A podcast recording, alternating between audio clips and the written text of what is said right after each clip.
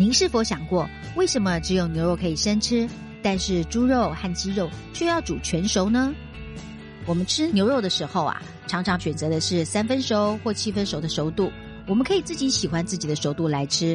那日本的话，甚至有吃这个生牛肉的料理，这些都让我们趋之若鹜。但是为什么猪肉啊、鸡肉啊一定要煮熟才能吃呢？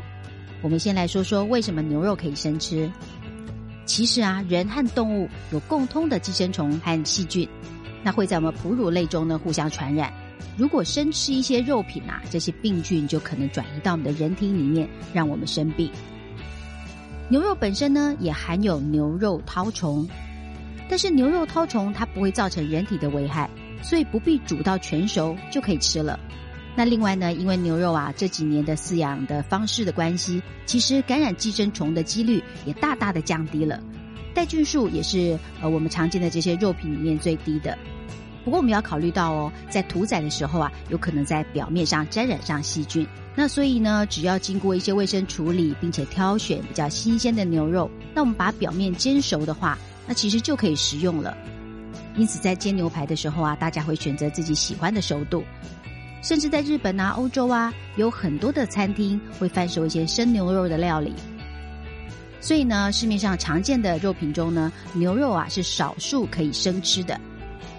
再来，我们来谈谈为什么不能生吃猪肉呢？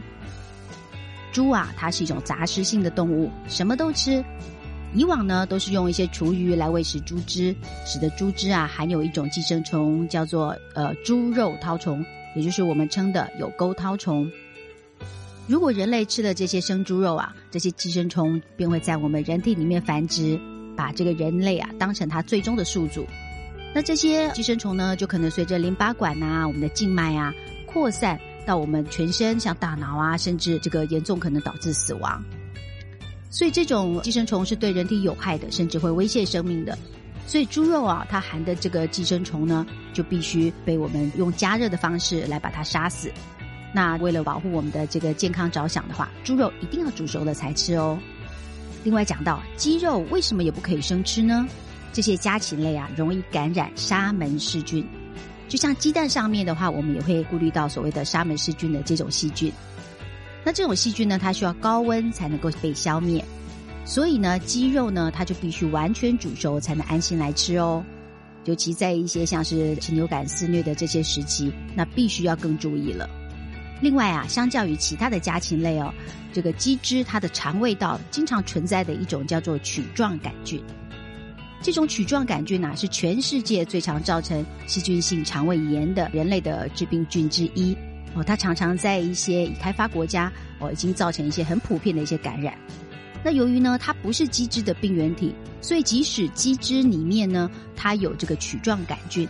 但是呢，不会引起一些症状啊，哦，或者是说造成鸡只的生病。可是呢，它在感染人体之后呢，就有可能造成我们人体的这个肠胃炎。